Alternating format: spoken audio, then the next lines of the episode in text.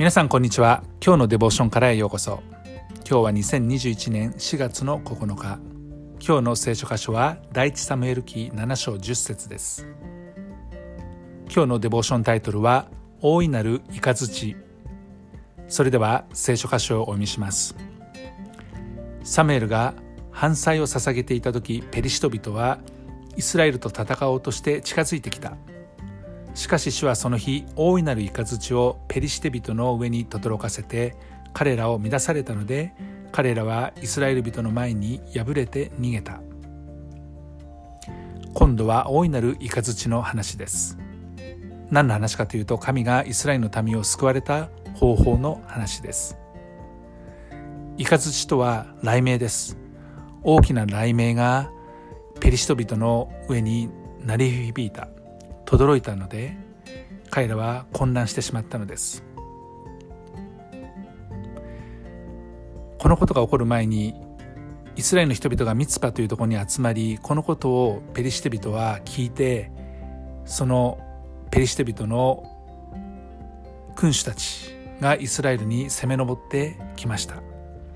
イスラエルの人々はこれを聞いた時にペリシテ人をですね恐れたんです。そして彼らはサムエルのとこに行きました。我々のために我々の神主に叫ぶことをやめないでください。そうすれば主がペリシテ人の手から我々を救い出されるでしょう。そこでサムエルは父を飲む子羊一頭を取りこれを全く反祭として主に捧げました。そしてサムエルはイスラエルのために主に叫んだのです。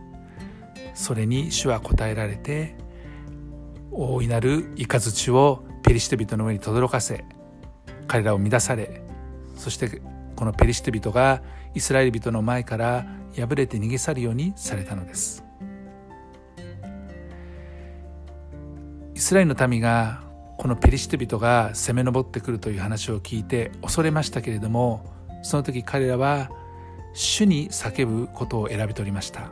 ですからサムエルに向かって主に叫び続けることをやめないでくださいというふうに訴えたのです。サムエルはそこで全く反祭ですね。全焼の生贄を主に捧げました。そして主は答えられてこの雷鳴を轟かせてくださり敵をか乱させそして彼らがイスラエルの民の前から逃げ去るようにされたのです。神はイスラエルの民をペリシト人から救い出されました。私たちの救い主なる神様は私たちにも同じように主に叫び続けること。主に生贄を捧げること。賛美の生贄礼拝を捧げること。つまり神を思い神に信頼し神を礼拝することを願っておられます。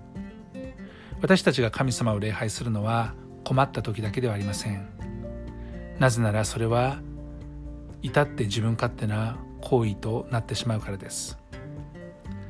私たちの神様はいつも礼拝されるべきお方です。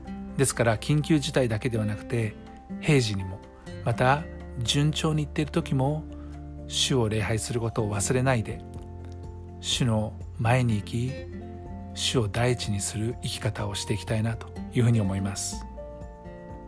愛する天のお父様あなたは救い主です。私たちにはあなたを常に礼拝することを願っておられます。ですから今日も私たちはあなたを礼拝します。主イエス・キリストの皆によってアーメン。今日も皆さんの歩みの上に神様の豊かな祝福がありますように。